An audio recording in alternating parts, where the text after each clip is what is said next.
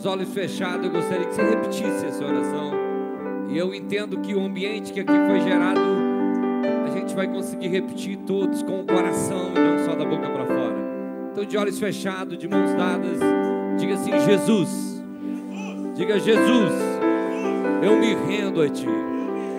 Diga, Jesus, eu reconheço que Tu és o Senhor Salvador da minha vida.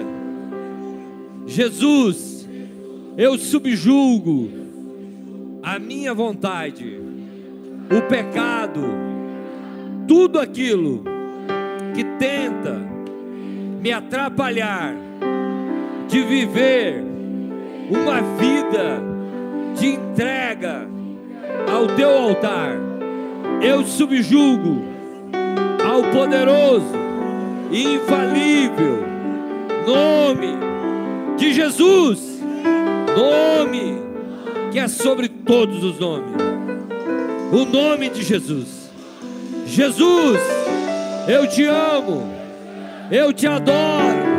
Obrigado, Jesus, por ter oferecido a tua própria vida para salvar a minha. Obrigado, Jesus, porque tu morreu para que eu pudesse viver. Obrigado, Jesus. Levante agora suas duas mãos livres das outras mãos ao céu e tire um momento para você falar com Jesus. Fala, fala com Jesus. Isso, fala sem estar cantando aqui uma canção. Fala. As tuas palavras têm o teu DNA. Oração é individual. Adora pelo outro. Cada um tem o seu DNA. Quem dera que você que estava em silêncio de adorá-lo por dias, quem sabe. Esse ambiente tenha produzido fé o suficiente para você romper em adoração. E com as suas legítimas e próprias palavras, assim, do jeito que você está e do jeito que você é, que você possa expressar louvores ao Senhor gratidão por tudo aquilo que Ele fez por nós. Aleluia. Dê um aplauso bem forte ao Senhor. Aleluia. Glória a Deus. Aleluia. Pode sentar.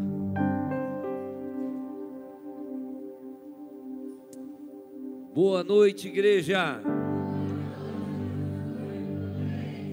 Ih, que legal. As crianças, vem, os kids. Aqui a Kelly, corre as crianças.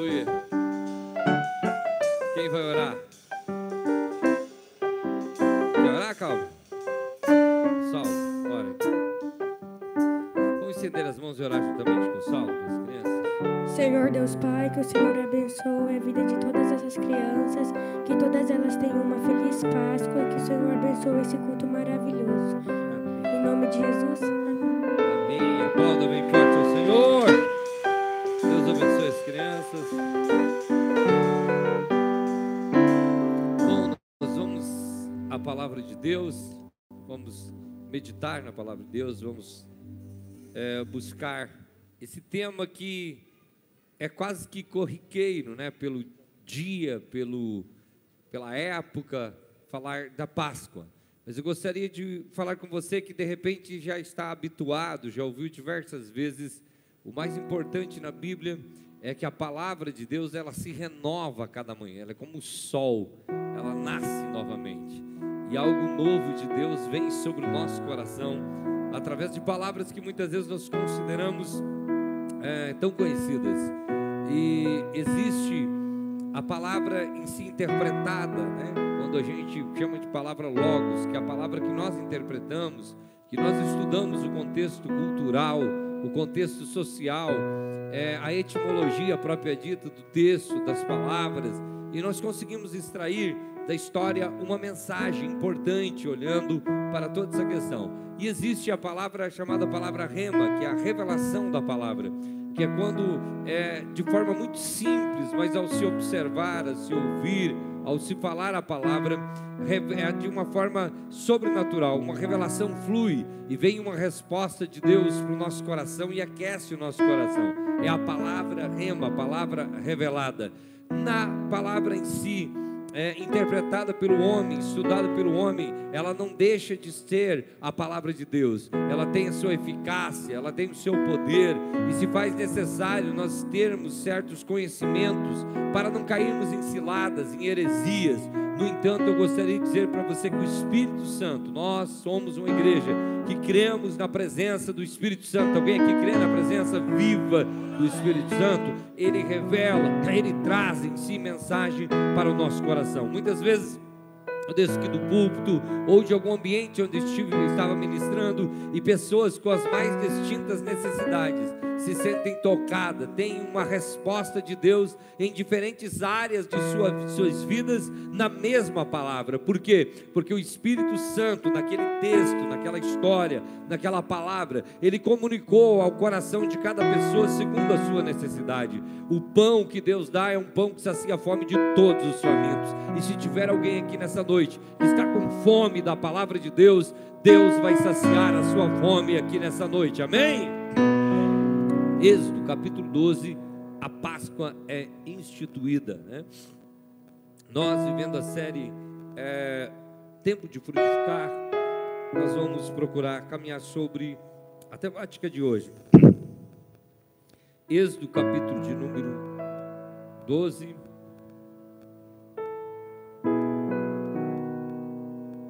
Versículo de número 1. Está lá? Então o Senhor disse a Moisés e a Arão no Egito, diga comigo, no Egito. De agora em diante, diga comigo, de agora em diante. Diga assim, de hoje para frente. Este mês será para vocês o primeiro do ano. Diga assim, um novo começo. Repita assim, tempo de recomeçar.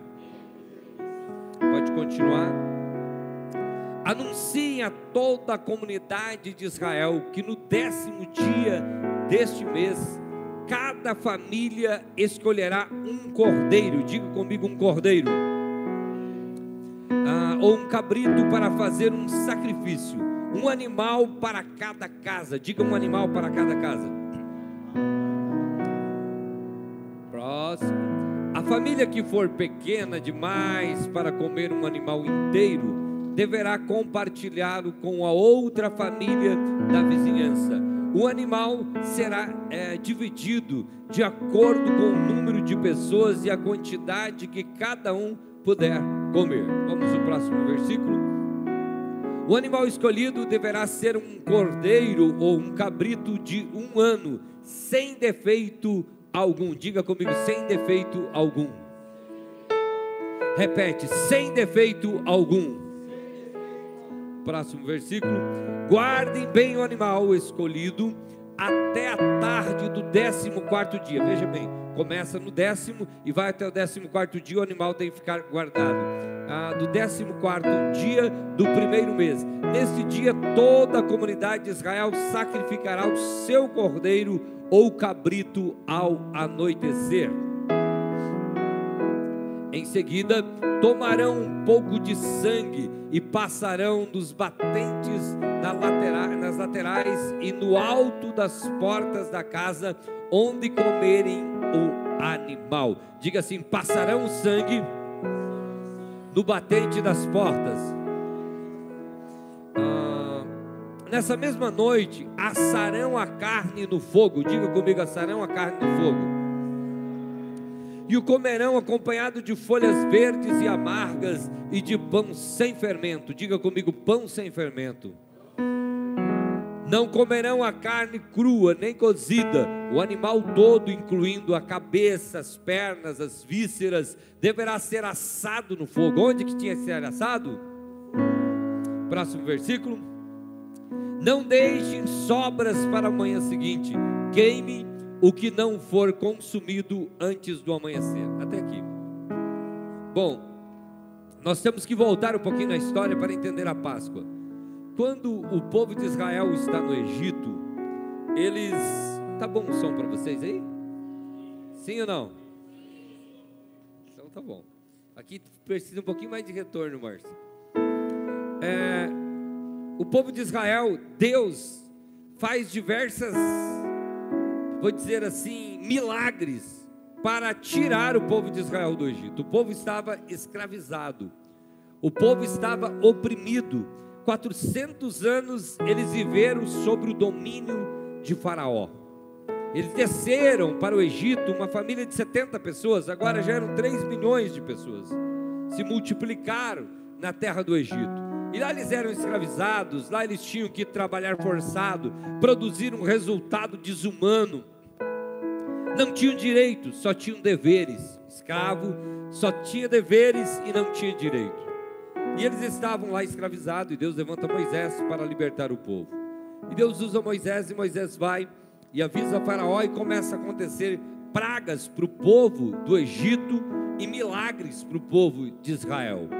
Aconteceram nove pragas, nós poderíamos citar elas, mas não vou citar, né? mas teve muitas pragas.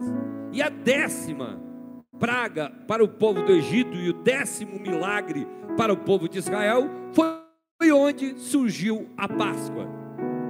Deus falou o seguinte: um anjo chamado anjo da morte, ele vai entrar em todas as casas dos egípcios. Aliás, em todas as casas, com uma única exceção. E Deus vem e estipula a regra para Moisés e pede para Moisés compartilhar com toda a comunidade de Israel, com todo o povo de Israel. Ele pede para que Moisés torne claro a informação. Eu queria falar para você, quem está me ouvindo aqui, levante a mão e diga eu. Diga assim: glória a Deus. É importante você ouvir as instruções de Deus. Muitas vezes em um domingo à noite como esse, Deus dá uma instrução para alguém. É importante você ouvir a instrução de Deus, porque toda instrução de Deus, ela produz livramento. Alguém sabe como vai ser sua semana a partir de hoje, amanhã, segunda, terça, sabe? Ninguém sabe. A gente sabe naquilo que está no nosso alcance. Existe algo que foge do nosso alcance. Ei, deixa eu te falar. O Deus que nós servimos, Ele sabe como vai ser minha e tua segunda, terça, quarta, quinta, sexta, sábado e domingo. Essa semana inteira, pastor. Sim, o ano inteiro, o mês inteiro, o ano inteiro, até o último dia da tua vida. O Deus dos séculos e séculos, passados, presente e por vir. Esse é o Deus Deus que nós servimos. Então, quando Deus ele emite uma informação, uma direção, é importante você ouvir, entender e praticar. São instruções de Deus que abrem portas para livramentos e milagres. E a instrução de Deus era a seguinte: pega um cordeiro, um animal de um ano, um animal sem defeito, examine ele para ver se não tem nenhum defeito, mate esse animal pegue o sangue, passe na porta da casa, e a carne do animal, com todas as vísceras, quando tu coloque numa churrasqueira, numa grelha, asse. Você hoje era assim, né? Asse a carne, faça uma salada bem amarga. Qual salada amarga tem? Radite, rúcula. que mais? Tem um monte de salada. Vamos ver se o povo faz, né? Aí o seguinte, faça essa salada, faça aquele pão. Hoje a gente come aqui, tem uma cultura do pão sírio, do pão árabe, né? Que é aquele pão sem fermento. Em Israel eles fazem também esse pão. Faça esse pão sem fermento. Sentam família com família ao redor da mesa, ao redor do, do local. O sangue está na porta e vocês comam. Mas tem um detalhe vistam a roupa de viagem. A primeira Páscoa eles comeram no Egito. estejam preparados para viajar. Porque essa será a última, a primeira Páscoa e última ceia, último jantar que vocês vão participar no Egito. Era isso que Deus estava dizendo para o povo de Israel. Pessoal, eles mataram um cordeiro.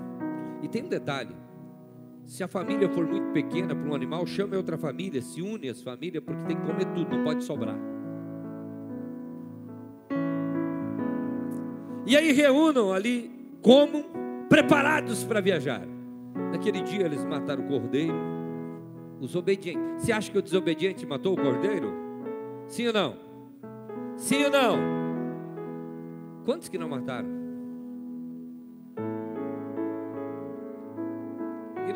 Falaram: não. Moisés fala tanto, prega tanto aí que eu já estou. Isso aí vai deixar passar. Já tem uma programação hoje à noite. Mesmo como escravo, a gente já sabe e já tem uma programação. Deixa o, o dia rolar. E aí, mas a grande maioria obedeceu. Isso, essa mensagem era destinada ao povo de Deus. Alguém aqui é povo de Deus? Alguém aqui é povo de Deus mesmo? O povo de Deus sabe quando a mensagem vem de Deus. Não é só os arrepios que você sente quando você está sentado nessas cadeiras, que a gente sente reações do corpo que é isso, pastor? Às vezes é uma manifestação de Deus na tua vida. Sente tocado. Quem sente tocado? Quem já sentiu o toque de Deus algum dia, algum momento? Toca? Mas não é só isso. Teu coração entende, teu espírito entende que Deus está comunicando alguma coisa com você. Porque se fosse só um discurso, um sermão, a gente escutava na internet, ficava em casa dormindo. Mas você não se desloca da tua casa daqui para ouvir um sermão, para ouvir algumas músicas você se desloca a esse lugar para adorar a Deus, para ser tocado por Deus, para entrar em, entrar em um ambiente profético, um ambiente transformador. Bem-vindo, Deus está neste lugar para te abençoar. E aí, Moisés dá a notícia, o povo, a maioria mata o cordeiro. O desobediente não matou o cordeiro, ficou murmurando por aí. Ficou resmungando, ficou fazendo as coisas dele. Tem muita coisa para fazer, fazendo minhas coisas. Deus não pode proteger o desobediente assim como protege o obediente. Senão ele seria injusto com o obediente. Existe livramento de Deus que só vem. Amém?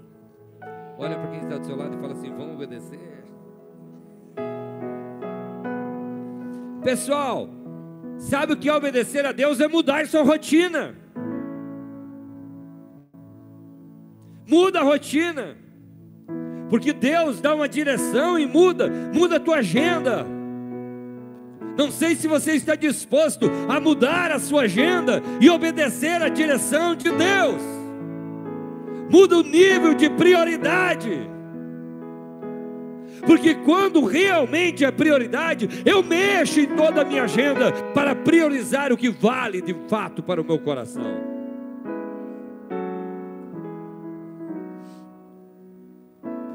Quando a pessoa fala assim, pastor, eu fiquei até mais tarde lá no aniversário, chegou uma pessoa, qualquer coisa. Acontece em relação ao culto, em relação à célula, em relação à, à reunião de liderança, em relação à oração. Mas deixa eu falar para você. Não vire rotina isso. E comece a eliminar essas desculpas. Pastor, e se alguém chegar na, na casa o que, que eu falo? Está na hora de ir para o culto, convida ele para vir junto. E se ele não vier, fala, guarda aí, faz a janta para mim que eu tenho um compromisso, vou na igreja. Não, mas é chato, chato é você ser fraco espiritual e não poder ajudar os teus amigos ao redor. Chato é você levar título de cristão e ter gente preste a suicidar do teu lado e você não tem Deus para resolver o problema dele. Chato é o mundo vazio gritando por Deus e você ser escolhido e não transbordar sobre este mundo. Pessoa que entende o que é comprometimento, que sangue. Vamos obedecer e vamos honrá-lo.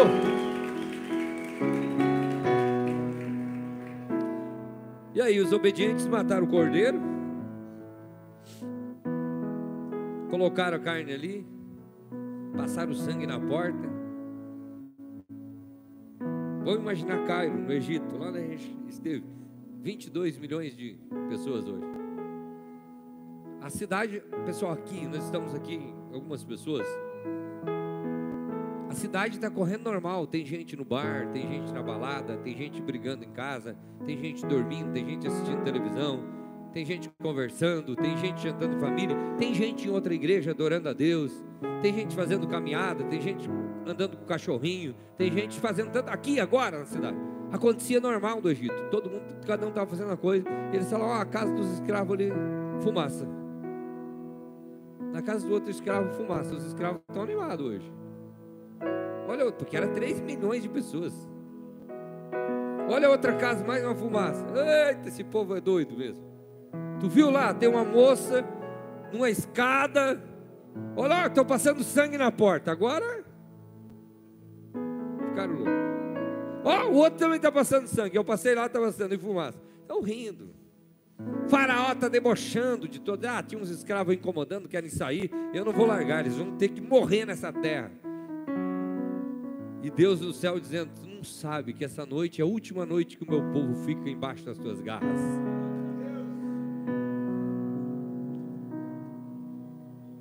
Tudo acontecia normal.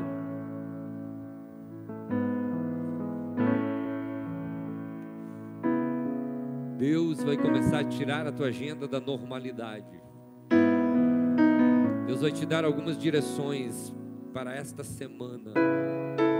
Existem instruções de Deus para a tua vida para esta semana. E aí eles estavam ali, colocam o cordeiro ali enquanto o povo, a cidade continua normal.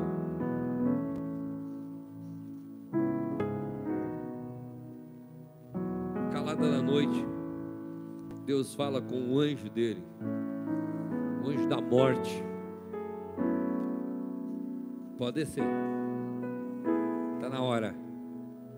Só um detalhe, deixa eu te avisar. Você vai encontrar uns barraquinhos lá que tem sangue na porta. Lá tu não toca.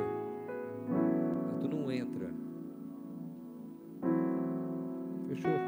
O anjo desceu e começou a entrar nos palácios. Na casa de cada egípcio havia um funeral naquela noite. Todo o primogênito morreu.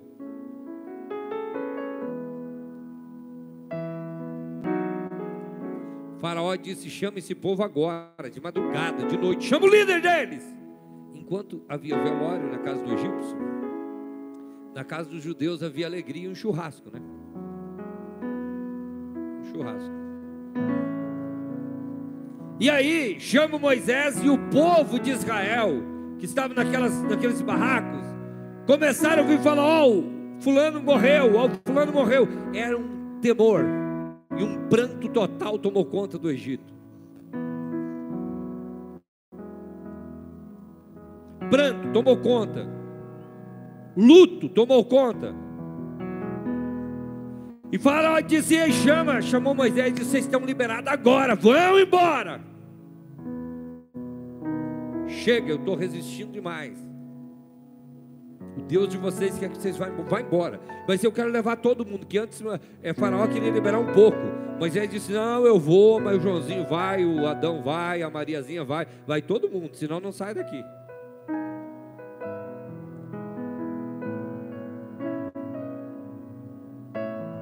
Posso te falar uma coisa? Pai e mãe que está aqui, onde está o pai e mãe aí? Levante a mão. Vamos, mas leva teu filho, a tua filha. Não abre mão da promessa de Deus sobre a tua casa. Leva o teu marido, tua esposa. Não abre mão da promessa de Deus sobre o teu marido, sobre a tua esposa. Mais um detalhe: não abre mão da promessa de Deus sobre as pessoas que estão ao teu redor. Você fala assim: Eu vou, mas eu vou levar junto muita gente para o reino de Deus. E aí, faraó está liberado. Mais um detalhe: sabe o que o povo fez aquela noite? Uma noite ímpar. O pessoal do Egito falou assim: esse Deus desse povo é muito forte. Está com ira da gente. Vamos aplacar a ira desse povo. E começaram a pegar vaso de ouro, de prata. Chegavam na casa do escravo, o escravo está arrumando as bugigangas dele, né? Um saco de escravo. Falava assim: ó, leva esse vaso aqui de ouro, ó, tem outro vaso de prata. O escravo olhava e dizia: oh, ótimo, glória a Deus. Guardava ali, vão levar. Pessoal, numa noite Deus transferiu todo o ouro do Egito para a mão do povo de Deus. Foi a maior transferência de riqueza da história. Nenhum banco conseguiu fazer a transação que Deus fez em uma noite. Você não entendeu que Deus, quando você entende o reino de Deus, Deus começa a transferir coisas para a tua vida. As bênçãos de Deus começam a ser transferidas para a tua vida. Deus começa a transferir através de circunstâncias. Deus está transferindo recursos.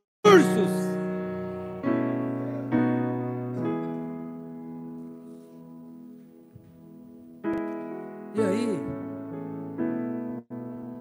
o povo sai. O povo de Israel saiu. Chegou num lugar, tinha rocha dos dois lados, um lugar chamado Piairote, quer dizer beco sem saída, rocha dos dois lados, 3 milhões de pessoas. Na frente o mar vermelho, veja bem, cara. Deus manda Moisés tirar o povo, Moisés tira, mas tem um mar na frente, como que passa? Ele pensou, vou arrumar alguma estratégia, vou chegar lá no mar, só que é o seguinte, quando ele olha para trás, ele toma ciência que o, o faraó já tinha desistido da ideia e disse: Vão matar todo esse povo aí no deserto. E tinha pegado seus carros e cavaleiros e estavam vindo para cima para matar o povo de Israel. E o mar vermelho na frente, rocha dos dois lados, inimigo atrás. Deixa eu falar para você: se um dia Deus te colocar num beco sem saída, Ele está querendo te empurrar para frente é porque algum milagre vai acontecer. Não reclame, para de reclamar antes do tempo, não murmura antes do tempo. Eu estou num brete, num beco sem saída. Pois é, deixa arrochar a coisa. Se você está seguindo a orientação de Deus, fique tranquilo. No final, então você só vai ter milagre. O povo de Israel já começou a murmurar, é melhor nem ter ficar lá, vou morrer aqui, parará, né? E Moisés foi orar e disse: Deus, o que eu faço? Eu sou no Moisés, o que, que você tem na mão? Porque se fosse pensar numa ponte, levaria anos para construir uma estrutura e não sei se conseguiria construir uma ponte. Barco para 3 milhões de pessoas, navio, até hoje teria um desafio, sim ou não? Imagine naquela época. E Moisés, eu não tenho, não tenho, o que eu vou fazer agora? E Deus diz: O que você tem na mão? Ele fala: Tem aquela vara lá, que eu apacentava ovelhas. Pois é. O segredo, quando você está na direção de Deus, você tem que aprender a olhar para aquilo que você tem, não para aquilo que você não tem.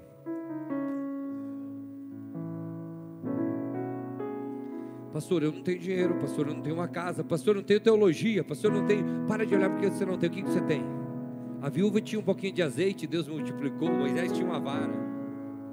Davi tinha uma funda com cinco pedras do riacho. O que você tem?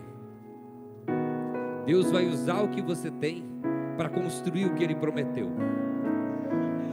Eu vou repetir.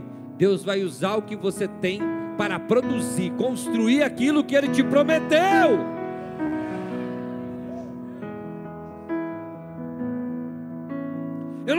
Nada, alguma coisa você tem.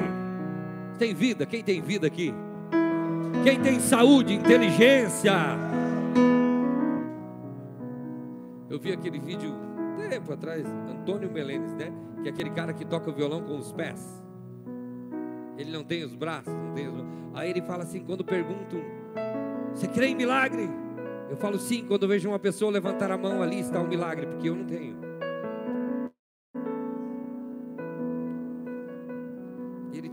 Pés. Olhe para aquilo que Deus te deu. Mas parece uma coisa que aprofundar, uma palavra que é a intenção minha em determinados momentos aqui do púlpito, a vontade, é que essa palavra realmente entrasse no teu coração de fato. Muitos medos seriam eliminados agora, se você permitisse.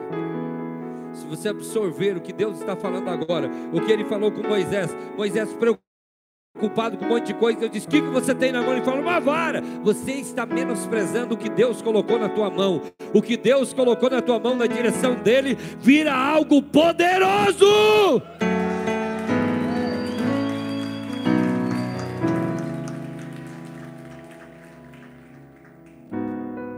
Vira algo poderoso. O povo está ali, Moisés, Deus disse: manda o povo marchar. Moisés começa a gritar e o povo replica e diz: Ei, tem que marchar, tem que marchar. Mais um comando de Deus. Marchar. Pessoal, aí você diz: Não, o povo tinha que obedecer. Você nem levanta a mão quando a gente pede para levantar a mão aqui. Imagina se ia marchar. Você nem segue o, o, a ordem do culto. Você não segue, você fica aí. Oh, faz, Deus. Se tu quiser, faz. Imagina, vamos marchar? Sim ou não? Então fique em pé e vamos marchar. E se tiver algum tonto lá, fala, levanta, vai morrer aí. Era assim, ó. Imagine, escute. Imagine 3 milhões de pessoas marchando no deserto. E não estava marchando assim só por marchar, estava marchando embaixo de uma direção de Deus. Então agora eu quero que a gente faça isso embaixo dessa palavra. Eu quero que você marche. Olha para quem está do seu lado, você vai ter que mexer teus pés, fala assim.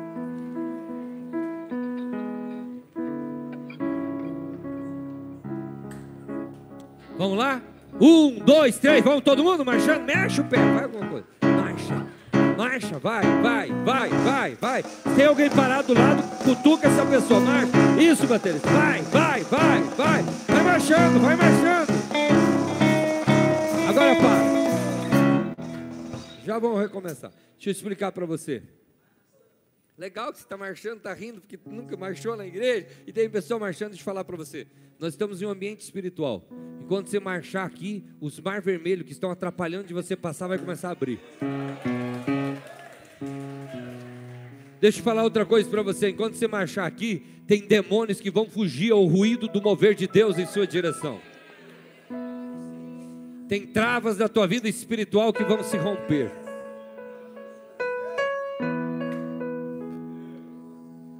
Dia, tem um irmão, um cara lá, ele é da Assembleia de Deus ainda, inclusive, deve ter uns cento e poucos anos, fiquei sabendo pelo tio da pastora Cris que está vivo ainda. João Maria. Lá em Barracão. Estava pregando um dia, eu faço um movimento, né? levanta a mão, levanta o pé, levanta a cabeça, faz alguma coisa. E ele disse: se pastor ele só mandando levantar o braço, eu tenho um problema. Ele, com 16 anos ele teve um problema, ele não conseguia levantar o braço. Se ele levantasse, tinha um nervo, um músculo, não sei o que, ficava doendo muito. E eu comecei a mandar levantar a mão, ele falou: Mas eu vou levantar. E ele, com o olho fechado, levantou. Com muita dor, levantou. E o Espírito Santo foi tocando toda a igreja. E de repente ele falou: me toquei, eu estava levantando, baixando o braço. Ele já tinha 70 e poucos anos. Esse problema aconteceu com 16. Ele foi curado naquela noite enquanto levantava a mão. Curado, 100% curado. Enquanto você marcha aqui, Deus vai curar o teu corpo de doenças. E você, para não dar nada de, de perder o foco, fecha os olhos. O baterista vai tocar aqui, vai nos ajudar. E você vai começar a marchar por fé contra tudo aquilo que tenta te impedir. Embaixo o comando de Deus. Um, dois, três, valendo, vai lá. Marcha por fé, fecha o olho e marcha. Isso, pode marchar, pode marchar, pode marchar, pode marchar. Vai, vai, pode marchar com autoridade. Ninguém vai te parar. Nada te para, o medo, doença, miséria. Oh, o mar vermelho vai se abrir. Tudo está preparado para o milagre. Ele já ressuscitou. Aleluia, aleluia, aleluia, aleluia. Enquanto você marcha, diga aleluia, diga glória a Deus, diga uma palavra de adoração. Vai, vai, vai, vai, vai, vai, vai, vai, vai, vai. Em nome de Jesus.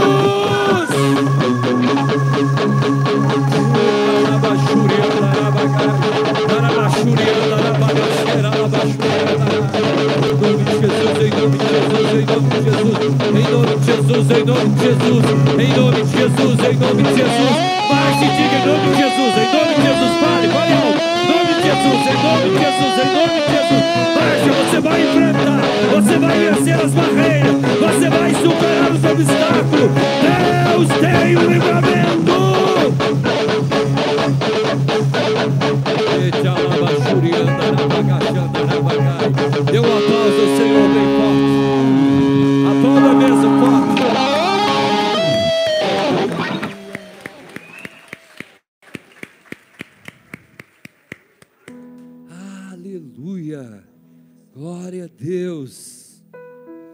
Ambiente é um ambiente de vitória.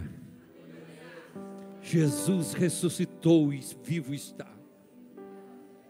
Se você entrou aqui com algum tipo de problema, você não sai daquela porta sem vencer esse problema, porque Deus vai fazer um milagre na sua vida. Se tem barreiras travando a tua mente, eu estou declarando em nome de Jesus que todo o poder das trevas que prende a tua mente vai largar a tua mente agora, e você vai entender esse processo de Deus. Oh, aleluia, aleluia, aleluia, aleluia, aleluia. Glória a Deus. Sente que nós vamos continuar.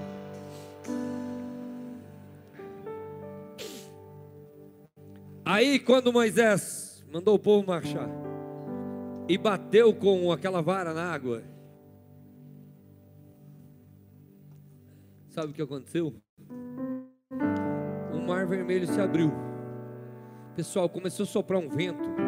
E a água foi abrindo, abrindo, abrindo, abrindo. Ninguém fez muro de água ainda, Deus fez. Porque Deus faz o que ninguém pode fazer. E eles começaram a passar ali, passaram. Quando eles estão saindo do outro lado, os inimigos entraram junto. E aí vem a preocupação de Moisés: Deus, tu abriu o mar para mim, mas os inimigos estão vindo atrás. E aí, Deus fala: sai e agora vira para trás, toca de novo com lenha, a água fecha.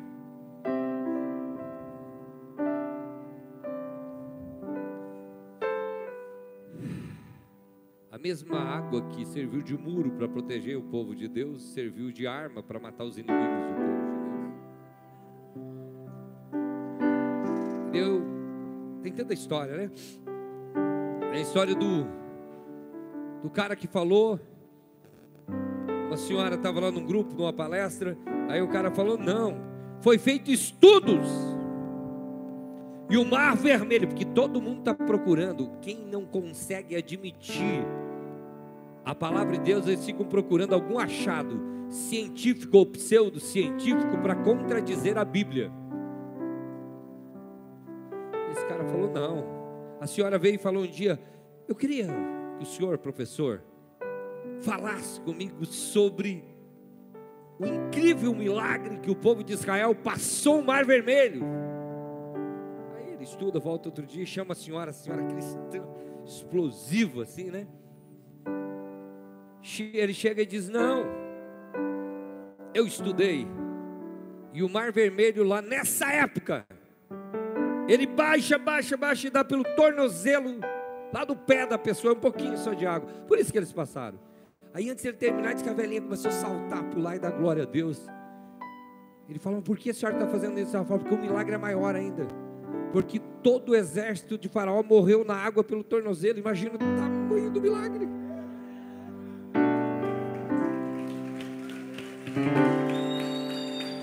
Olha o milagre! ficou pior a situação para o cara, né? Porque ela dava glória a Deus porque ele queria diminuir. O milagre aumentou o milagre. Como que morre um exército com água pelo tornozelo? Não tem como distorcer, está na Bíblia. A água se abriu, o povo passou. Saiu do outro lado e Deus deu um decreto para Moisés, disse o seguinte: Moisés, a partir de hoje, todo ano vai se comemorar a Páscoa. Essa foi a Páscoa. Todo ano vai ser. Por que fazer uma festa?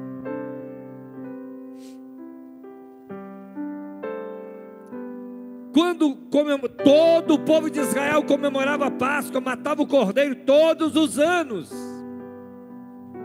Detalhe: Deus estava querendo não deixar a memória curta do povo matar o milagre, porque aquilo que você não celebra, você esquece. Milagre que não é celebrado cai no esquecimento. E todo ano, quando começava a fazer a festa, os filhos que tinham nascido, as pessoas diziam: É festa do quê? Por que vão fazer a festa? Festa da Páscoa. O que é festa da Páscoa, papai, mamãe? Aí o pai explicava, a mãe explicava: Meu filho, minha filha, é que um dia a gente era escravo e tinha um império de Faraó sobre nós. E o Deus Todo-Poderoso enviou um anjo da morte e amoleceu o coração de Faraó com aquela situação que aconteceu. E naquela noite, a gente matou um cordeiro igual está matando hoje. Passou sangue no umbral da porta e ninguém entrou. O anjo da morte não entrou na nossa casa porque tinha sangue no umbral da porta. E nós comemos a carne. E o Deus Todo-Poderoso instituiu que todos os anos a gente tem que celebrar a Páscoa. Ou seja, escute, não deixe o milagre morrer. Quem já recebeu algum milagre na sua vida? Aí às vezes a gente conta um milagre assim, é, eu sei que muitos não acreditam, mas aconteceu. Para de falar isso. Fala com vida. Aliás, quem já recebeu, assim, eu estava, sei lá, um livramento de um acidente, estava prestes a morrer no hospital e Deus fez um milagre. Quem já recebeu cura, milagre Tinha que marcar o dia que foi fazer uma festa um churrasco, se possível, convidar a gente para ir lá fazer uma oração de gratidão e comer um churrasco. Pessoal, a gente lembra mais das coisas ruins que aconteceram do que das coisas boas. Se perguntar, nem precisa dar o ano, né? se perguntar só o que aconteceu dia 11 de setembro. Todo mundo fala, as torres gêmeas caiu. Porque é tragédia. Quantos milagres já aconteceram na tua vida? Você lembra o dia que você conheceu Jesus? Você lembra o alívio que veio sobre os seus ombros? Você lembra o dia que Deus te curou? Você lembra o livramento sobre a tua filha, sobre o teu filho? Você lembra quantas curas? Você lembra, quem sabe, é, é de, do, dos, dos livramentos do Senhor na tua vida? Ei, nós precisamos publicar os milagres de Deus. Ontem, porque a gente fica aqui na fronteira, tem algum argentino aqui ou não? Paraguaio, Paraguaio mesmo, não brasiguaio, né? Não tem, né? Mas aqui na fronteira fica aquele detalhe: o pessoal diz Argentina é arrogante, é difícil, Paraguai não sei o quê, e eles falam os brasileiros não sei o quê. Antes de ontem a Cris estava indo ali para visitar o pai, e estava na fila, um brasileiro com uma Duster terminou a bateria. E aí saiu e veio o guarda, quis empurrar e não sei o quê. Aí um, um, Paraguai, não, um argentino na frente com a X6 virou assim de frente, pararam a fila, abriu o capô, atrás, na frente estava um argentino, atrás um paraguai com a BMW, tirou aquele cabo para fazer a chupeta que chama, né, para ligar a bateria com bateria, e foi lá e ligou. Eu filmei um paraguai e um argentino ajudando um brasileiro. Coisas boas. Sim ou não? Sim ou não? Por que não celebrar as coisas boas? Por que não documentar? Que coisa linda. Resolver, um cumprimentou o outro e marcar no carro, vamos embora. Um ajudando o outro. Mas tem gente que vai ali e só vai ver o problema. Essa fila está muito grande, uma hora na fila. Isso é terrível mesmo que foca no negativo, foque nos milagres, nas coisas boas, porque milagre gera milagre. Aquilo que você foca multiplica, e Deus instituiu a Páscoa para as pessoas lembrarem do milagre, porque milagre gera milagre. Hoje eu estou pregando sobre milagre e milagres estão sendo gerados.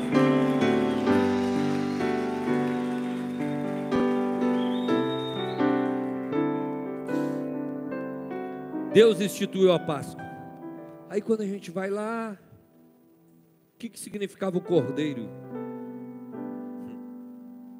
É? Vamos ler João 1 e 29. João 1, 29, Evangelho de João, capítulo 1, versículo 29.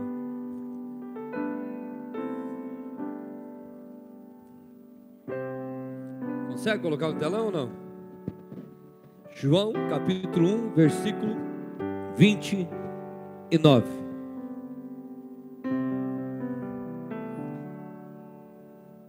Vou contar até três, você lê comigo. Vai ler ou vai disfarçar, ficar olhando para o lado, falando? Vamos, vamos ler junto? Quem vai ler aí? Então vamos lá. Um, dois, três, vamos lá? Caminhando. Vejam. tira o pecado do mundo. O que que ele é? O que que ele é? Apontando para a Páscoa.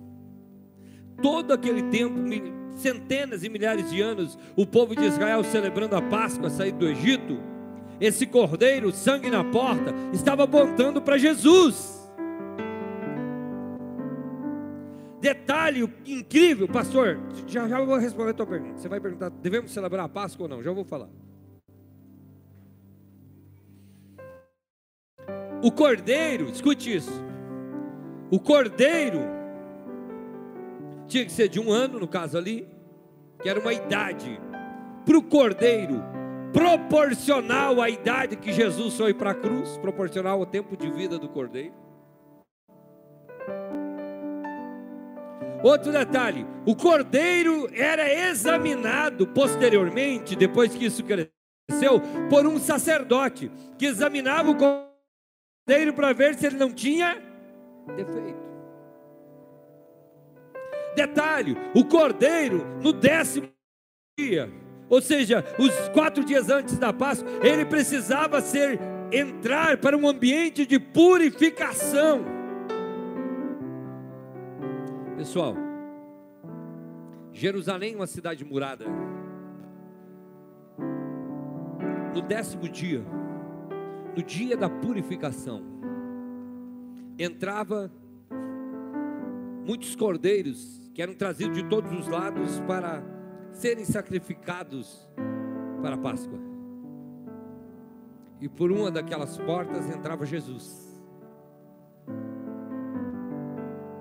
exatamente no dia em que os cordeiros entravam. Ele entra e ele fica em Jerusalém. Na noite de quinta-feira, ele está lá no monte Sião, celebrando a ceia. Escute, ele está celebrando a ceia com os discípulos. Essa ceia é algo incrível. Porque nós fomos lá e na primeira vez que eu fui lá eu fiquei chocado. Porque olhando um detalhe em uma daquelas colunas, eu vi um pássaro desenhado e eu perguntei para o nosso guia, para o Sérgio, o que, que esse pássaro é? Ele disse: é um pelicano. Eu falei, por que, que ele está aqui exatamente na sala onde foi celebrada a última ceia? Ele falou, porque é o símbolo de Jesus. Eu disse, como que um pelicano é símbolo de Jesus? Ele falou, porque esse pelicano, ele sai, ele tem um papo enorme, e ele normalmente tem dois filhotes que são carnívoros, e ele sai, ele voa para o deserto, para o mar, e ele acha comida, traz no papo e alimenta os filhotes. Tudo bem? E aí? Ele falou aí o dia que ele vai e procura comida para os filhotes, e não encontra de jeito nenhum. Ele vem, os filhotes estão no ninho, e ele chega e abre as asas na frente dos seus filhos, e eles começam a comer ele, até ele morrer. E esse é o símbolo de Jesus que foi até a cruz, abriu os braços. para dar para nós o pão da vida.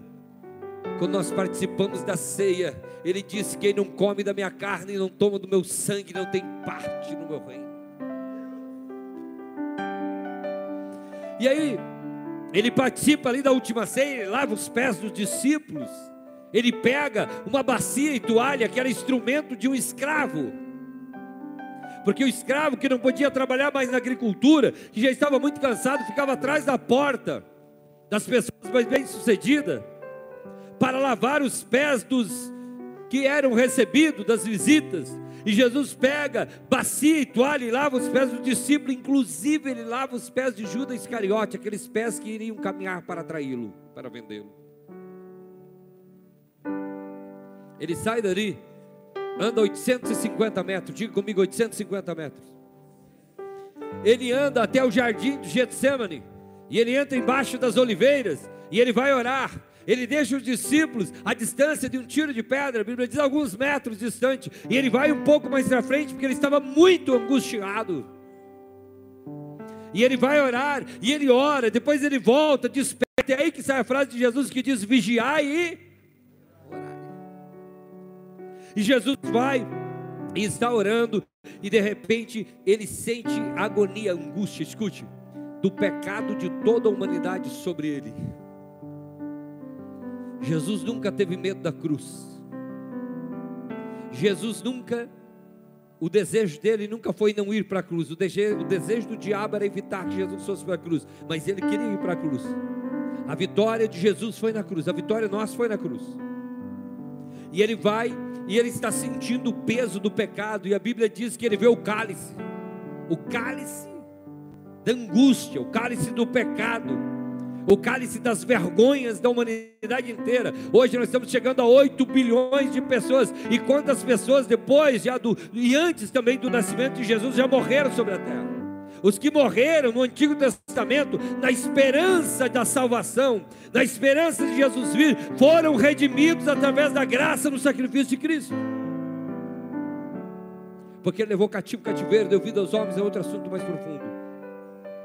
Mas aí, Jesus vem e ele sente o pecado da humanidade toda sobre um cálice. E ele diz assim: Pai, se possível, passa de mim este cálice. Todavia, não seja feito como eu quero, mas como tu queres. Ele se submete à vontade do Pai. E ele soa, ele tem tanta angústia, pessoal, que ele começa a suar gotas de sangue. Logo em seguida, chega um cara e fala: Amigo, abraça e dá um beijo e entrega ele para os soldados romanos que prendem ele. Ele sai do jardim de Getsemane, anda aproximadamente 600 metros. Depois de açoitado, até nesse momento ele Pedro corta a orelha de um servo do sumo sacerdote Malco, ele corre, cola a orelha de volta, faz milagres. E ele vai, Caifás interroga ele e não acha culpa nele. E ele anda mais aproximadamente 150 metros e vai até a fortaleza Antônio de Pôncio Pilatos. Já está amanhecendo sexta-feira. E ali Pôncio Pilatos olha toda aquela cena e a mulher de Pilatos diz: Olha, não te meta nessa história que eu tive um sonho. E eu muito sofri por causa desse justo. Avisa Pilatos. E Pilatos examina ele, Pilatos fala com ele. E diz assim para o povo: eu, eu não vejo nele culpa alguma. Sabe o que Pilatos estava fazendo? Jesus entra no dia da purificação em Jerusalém. Pilatos examina ele diante da multidão e diz que ele não tem defeito nenhum. Pilatos não sabia, mas Pilatos estava dizendo: ele pode morrer como cordeiro pascual, porque ele não tem culpa alguma. Aí Pilatos lava as mãos diante da multidão e diz: O que eu faço? Tenho dois presos, Barrabás e Jesus chamado Cristo. Eu tenho que soltar um por causa da Páscoa. Quem eu solto? Jesus ou Barrabás? E o pessoal grita Barrabás, Barrabás. E tem gente que tinha até um, um hino, uma música antiga, que cantava como se fosse errado ter soltado Barrabás. Mas não, eles soltam Barrabás. Escute, Jesus fica para morrer no lugar de Barrabás. Tudo que é o primeiro cara salvo pela graça foi Barrabás. Jesus morre no lugar dele. Eu e você somos o símbolo de Barrabás. Jesus morreu no nosso lugar. Jesus não queria que Barrabás morresse pelos seus pecados. Jesus queria morrer pelos pecados de Barrabás. E aí ele pergunta: e agora o que eu faço com Jesus chamando Cristo? E o povo instruído ali gritava: crucifica-o, crucifica-o. Aí ele pega uma bacia com água, lava as mãos, diz: lavei, mas entrega para condenação. Ei, Pilatos é o símbolo do cristão covarde. Pilatos é o símbolo da covardia, porque ele lava as mãos diante do povo, mas entrega Jesus para ser crucificado porque esteticamente, socialmente, para os stores, para o Facebook, para o Instagram, eu tenho que posar de cristã santinha. Aliás, tem uma questão nas redes sociais que às vezes eu fico vendo, tem gente até colocando pose e, e, e, e sensualidade em um versículo bíblico para misturar um pouco, para santificar o, o Instagram. Pilatos vai lá, pessoal, com coisas sérias não se brinca, com coisa de Deus não é brincadeira. Pilatos vai lá, lava as mãos. Tem um monte de cristão que na hora do arroxo, ele lava as mãos, mas ele diz assim: Ó, eu não tenho culpa, só que vai para a cruz. Não, se, não assume, não tem posicionamento. Hoje existe um chamado de Deus nessa noite. Você vai se posicionar ou não vai? De que lado você está? Tu está do lado de Deus ou está do lado do mundo, do pecado, do erro? Você está do lado de Jesus ou você vai negá-lo no dia da Páscoa?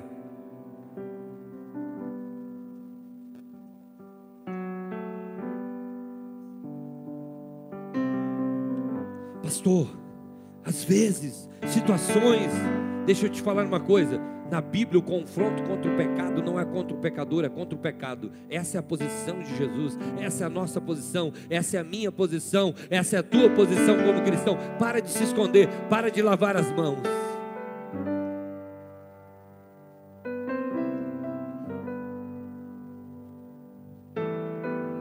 Aí Pilatos lava as mãos entregam Jesus.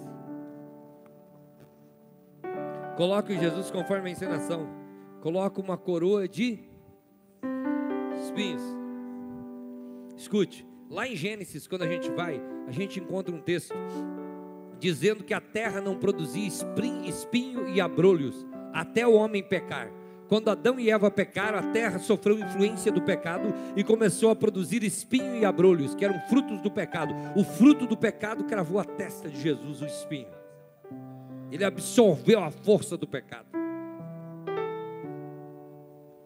Colocaram a cruz sobre os seus ombros e ele andou, não esse pedacinho aqui, ele andou 1.500 metros. Diga comigo, 1.500 metros.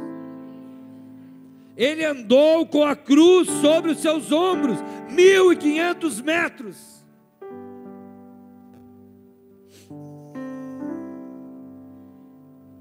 Pessoal, ele chega em um lugar chamado Gólgota ou Caveira. No caminho, Simão Sirineu é constrangido, coagido a ajudar a carregar a cruz de Jesus. E ele chega naquele lugar, é levantado sobre a cruz por volta de nove horas da manhã. Diga comigo, nove horas da manhã. Ele é levantado sobre a cruz. Sabe que horas começava o sacrifício do cordeiro, dos cordeiros no templo em frente, o templo chamado Templo de Salomão? Nove horas da manhã começava o sacrifício. Jesus é levantado sobre o madeiro nove horas da manhã.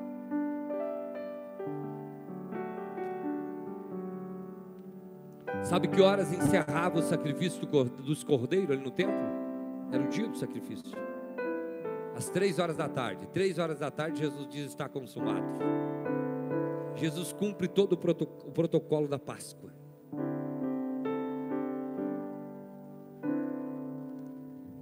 Está consumado, quer dizer, está tudo pronto. Quando você entrega a tua vida realmente a Jesus, está tudo pronto. Os milagres que você quer receber já está pronto. É só você acessar através da fé em Jesus que os milagres vêm sobre a tua vida. Está pronto. O perdão dos pecados está pronto. Tudo aquilo que nós fizemos aqui não é um sacrifício para nós sermos perdoados. Alguém um dia me perguntou, uma viagem que a gente fez, é um amigo nosso que vem de uma cultura muito forte, muitos anos enraizado no Espiritismo, e ele falou: Eu aprendi muito fazer obra de caridade, pastor. Eu falei: Que benção. Ele disse: Vocês também fazem. Falei: Sim, só tem uma diferença. A gente não faz obra de caridade para ser salvo. A gente não faz as coisas para ser salvo. Então por que vocês fazem? Nós fizemos como fruto de um salvo, alguém que já foi salvo e como gratidão a gente faz. Porque nada que você faz vai te salvar, só Jesus salva. Só Jesus salva. Só Jesus salva. Só Jesus salva. Só Jesus salva, porque foi ele que morreu na cruz. Ele é aquele que ressuscitou. Aí nesse processo, Jesus é levado levantado sobre a cruz. Eles, quando viram isso, escureceu o sol, quando Jesus está consumado, mortos ressuscitaram e foram vistos entrando na cidade, rochas se fenderam, coisas incríveis aconteceram. E de repente, soldado vem e transpassa ele com uma lança. Tinha que colocar a lança aqui e sair em cima do ombro e mexer para cortar todos os órgãos vitais, para garantir a morte. Mas quando aquilo aconteceu, que o sol escureceu, o próprio centurião, a Bíblia diz que coordenou a prisão de Jesus, dobrou o joelho na frente da cruz e disse: verdadeiramente este era o Filho de Deus. José de Arimateia, membro do Senado, que era um discípulo secreto de Jesus. O discípulo público de Jesus, que era Pedro, negou Jesus. O secreto apareceu na hora que ele estava na cruz. Não adianta fazer muito alarido e na hora da cruz fugir. Discípulo verdadeiro, na hora da cruz ele está junto.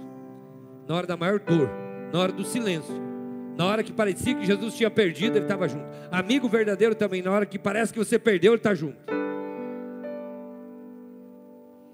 E aí ele chega, José de Arimaté pede licença, pede ordens, pede autorização e pega o corpo de Jesus, envolve em um lençol de linho fino e coloca no seu próprio túmulo no quintal de sua casa. Chegou, o pessoal foi até Pilatos e falou o seguinte: aquele cara que morreu e foi sepultado, quando ele estava vivo, ele falou que ia ressuscitar o terceiro dia. Vai que os discípulos vão lá e roubam o corpo dele dá uma confusão. Coloca uma escolta, manda soldado romano ficar soldado guardando o túmulo de Jesus.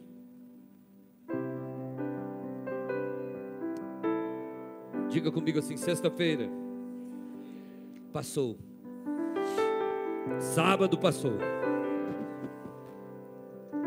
Quando chega o primeiro dia da semana, pessoal, romper da manhã.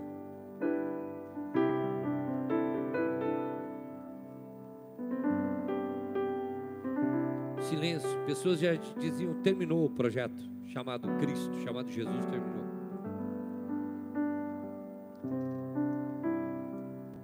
Deixa eu falar para você, às vezes é necessário três dias de silêncio. Três dias em que parece que o inimigo venceu, em que parece que tua voz foi silenciada. Três dias é aquela época, aquele tempo que parece que você foi derrotado. Mas se você continuar no propósito, o terceiro dia chegou. Sabe o que aconteceu? Desce um anjo do céu.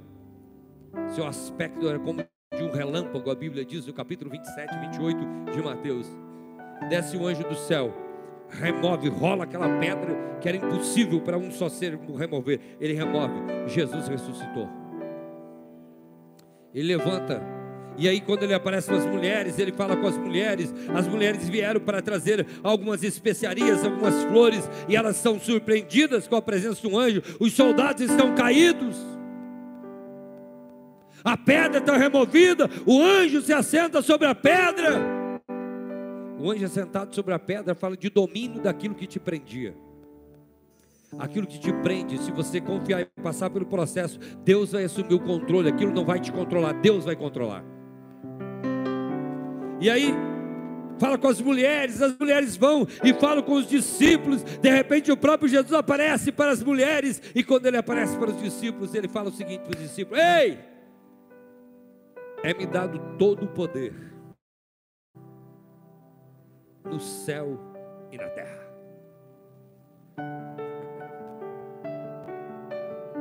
Ele conquista essa liberdade e eu gostaria de falar para você, pastor, qual a forma de eu ser grato? Eu tenho vontade de agradecer, Jesus. É frutificando, é tempo de frutificar. Essa é a nossa série. Se você é grato, frutifique o amor de Deus, frutifique a palavra de Deus, frutifique sobre a vida de outra pessoa, fale que ele morreu pela, pela outra pessoa também, fale de Jesus, ore, faça alguma coisa, frutifique. Uma, a única forma de agradecer é eu frutificando. O rito que substituiu a Páscoa, a Páscoa foi substituída. É o que aconteceu no último domingo aqui. A gente faz uma vez por mês, chamado Ceia do Senhor. Porque agora nós não comemos a carne de um cordeiro simbólico, nós comemos o pão que simboliza o corpo do cordeiro verdadeiro que morreu por nós nós tomamos o cálice, e o cálice é o símbolo do sangue de Jesus. Nós não acreditamos na transubstanciação. aquele pão não vira o corpo de Cristo, e aquele suco de uva ou vinho não vira o sangue de Cristo, mas é o símbolo do corpo e do sangue de Jesus. E o que é isso, pastor? É um preparo. Olhe para quem está do seu lado e diga assim: é um ensaio. Agora olhe para mim: é um ensaio para quê? É um ensaio para as bodas do cordeiro. O que é as bodas do cordeiro? É uma ceia. Olhe para mim aqui. É uma ceia que vai durar sete anos no céu. Tem uma sala preparada. E essa sala, se nós fosse entrar no sentido escatológico, fica em cima do trono de Deus. Certo? Se nós somar de forma de cima para baixo, existe o primeiro céu. O primeiro céu seria o paraíso, onde a pessoa que morre, a alma fica descansando embaixo do trono de Deus. Existe o segundo céu, que é onde Deus está. O trono de Deus está ali instalado. O Filho, Deus Pai e Deus Filho estão lá. Deus Espírito Santo está aqui. Dali eles regem o mundo todo.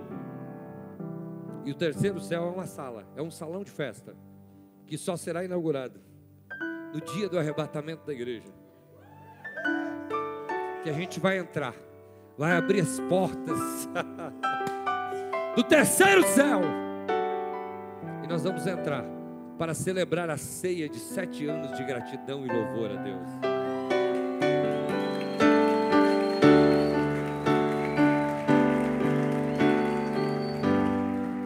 Você não entendeu? Eu não estou te contando uma história, uma lenda. Eu estou te falando que a Páscoa, a ceia que a gente celebra aqui na terra, Jesus disse na última ceia: depois nós vamos celebrar uma eterna no céu. Eu estou te dizendo que a gente está se preparando, ensaiando para ir para lá. Eu estou te falando de uma, de uma festa de sete anos, na presença daquele que vive e reina para todos sempre. Eu gosto de fazer esse pedido. Posso te fazer um pedido? Sim ou não? Sim ou não? Por favor não falte nessa festa.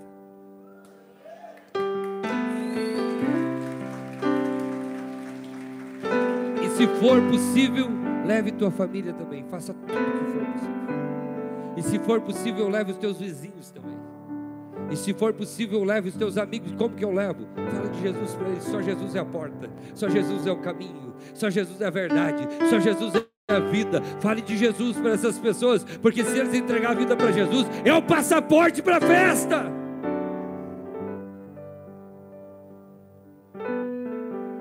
E Páscoa significa passagem. Pastor, o que significa Faraó? A escravidão do pecado e de Satanás sobre a vida das pessoas.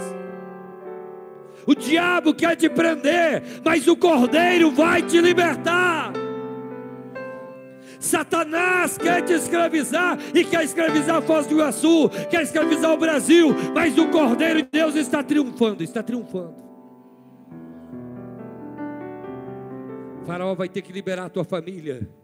Quem recebe essa palavra, Faraó vai ter que liberar a tua família, vai ter que liberar os teus vizinhos, vai ter que liberar o povo. Sabe por quê? Porque o Cordeiro, o Cordeiro, o sangue do Cordeiro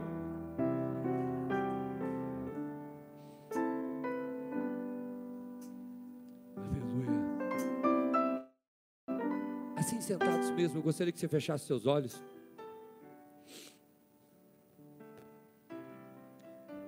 Fechasse os seus olhos e fosse falando com Jesus agora. Fala com Jesus.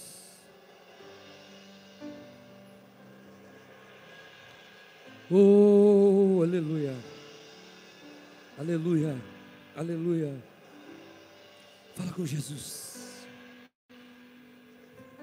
Jesus é aquele que faz com que nós sejamos sempre igreja triunfante.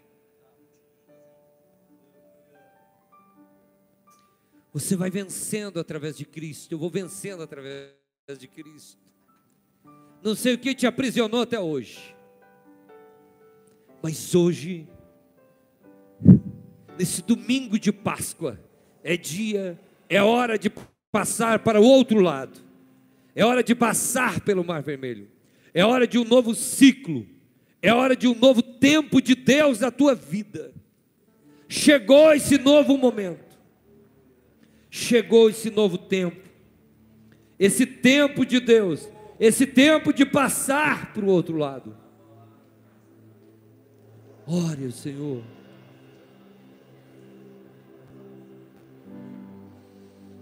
Oh, aleluia.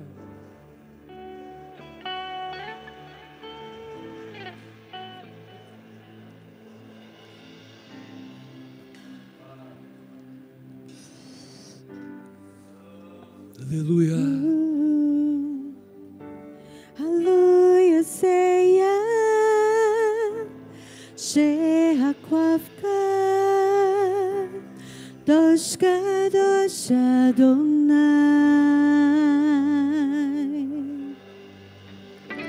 Hallelujah, Seya, Shehakwashka, Dosh Kadosh Adonai.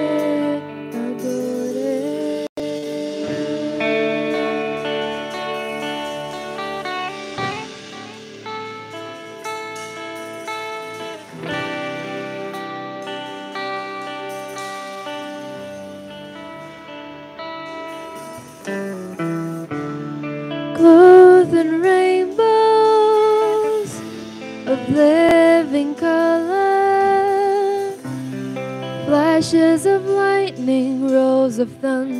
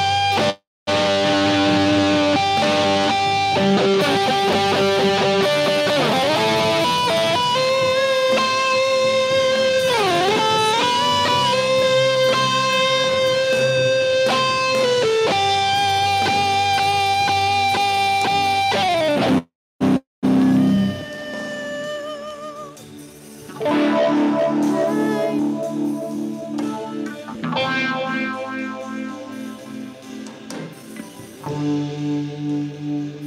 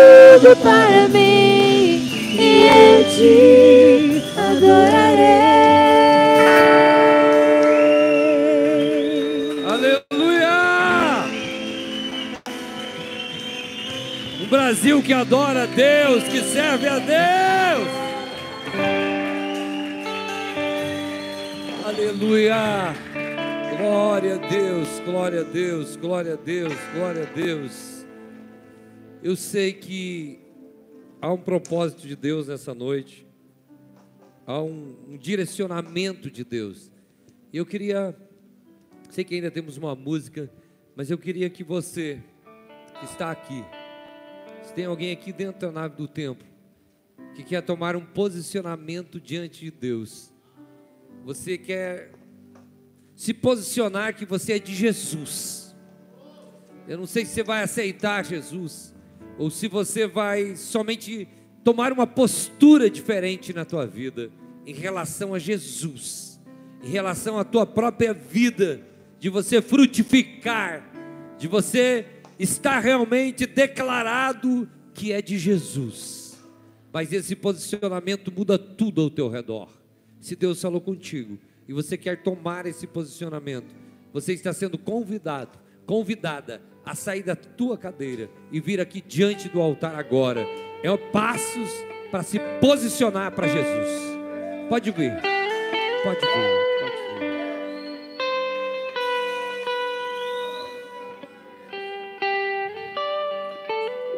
pode vir. Vou te dar alguns segundos para você vir.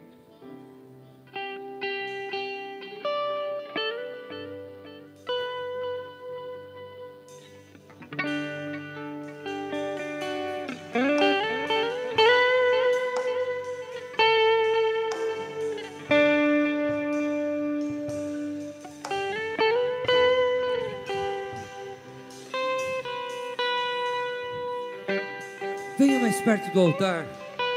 Você que está se posicionando a esse Jesus que morreu por ti.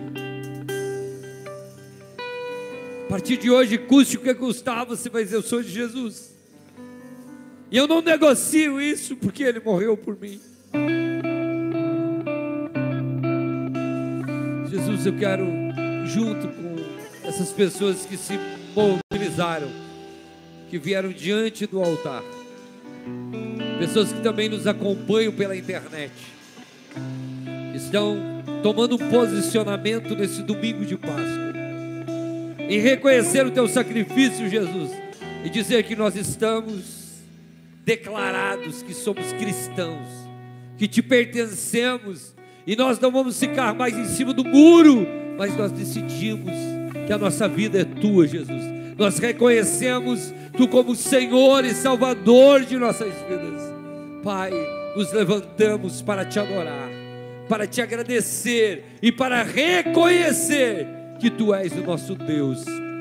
Eu sei, Deus, que aqui são algumas pessoas, mas eu sei que logo serão centenas e milhares de pessoas que ainda não reconheceram, que estarão reconhecendo, Pai. pelo Brasil, por Foz do Iguaçu e pelo mundo. Centenas e milhares de pessoas ainda declararão que tu és o Senhor para a glória de Deus. Nós te louvamos, Deus, por este momento, em nome de Jesus. Amém e amém. Amém? Você pode aplaudir ao Senhor?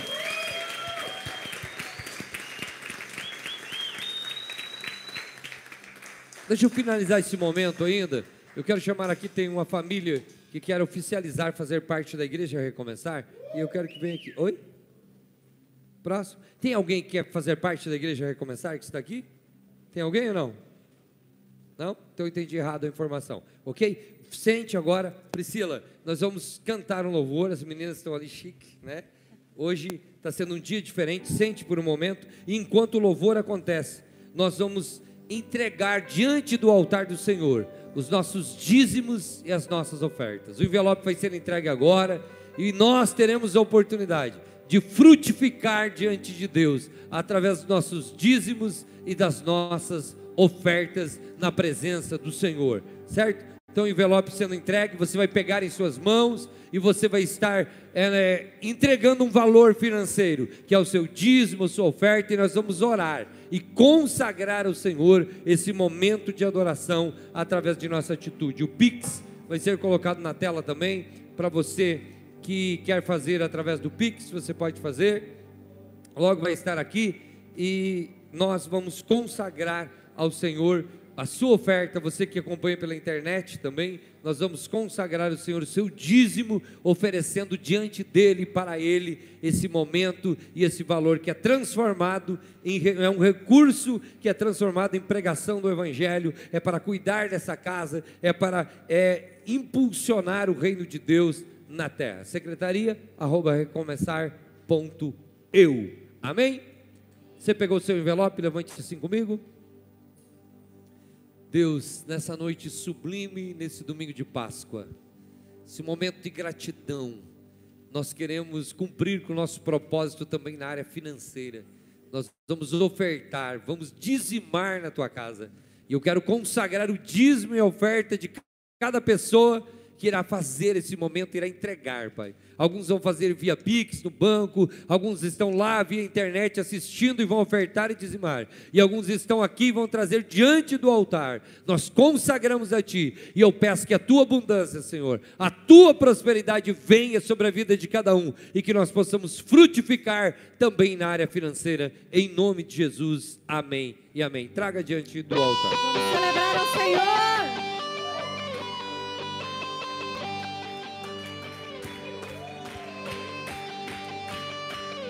Sair daqui.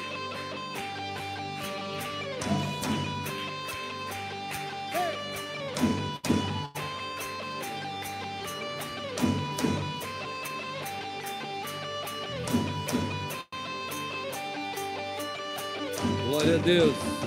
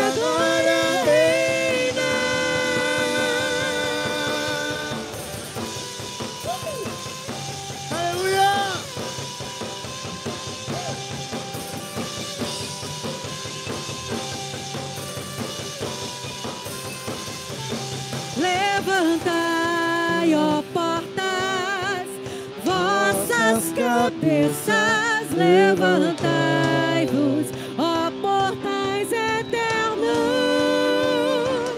Levantai, ó portas, vossas cabeças, levantai-vos,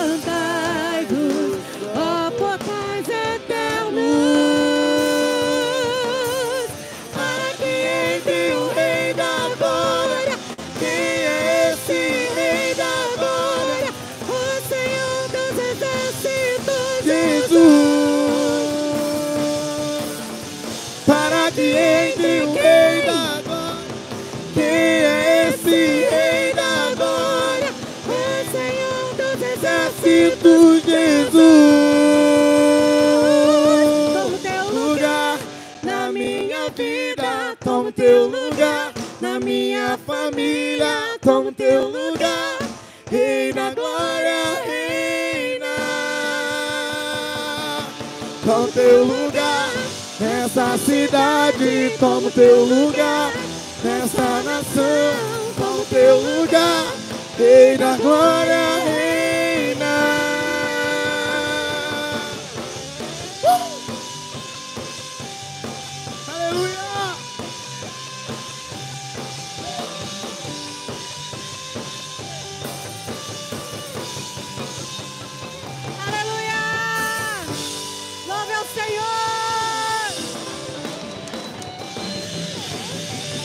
Aleluia! Glória a Deus. Vamos estar em pé. As células acontecem normalmente essa semana. Terça-feira, curso de teologia. Você que ainda não faz, queira fazer, procure o pastor Marcos, a pastora Tânia. Eles estão à disposição. E você que precisa de qualquer coisa relacionada à igreja, nos acesse através das redes sociais, através dos nossos pastores, e nós estamos à inteira disposição. Amanhã nós temos a nossa célula quinzenal, célula de líderes, vai ser uma bênção de Deus. Estenda as mãos. Culto sábado, né? Culto de jovem no sábado. Isso. Tem sido uma bênção. Amém. É, que a graça do Senhor Jesus Cristo, o grande e eterno amor de Deus e a comunhão do Espírito Santo seja com todos e todos dizem. Ótima semana e uma feliz Páscoa. Parabéns a todos que fizeram teatro, a todos que se dedicaram aqui. Que Deus abençoe.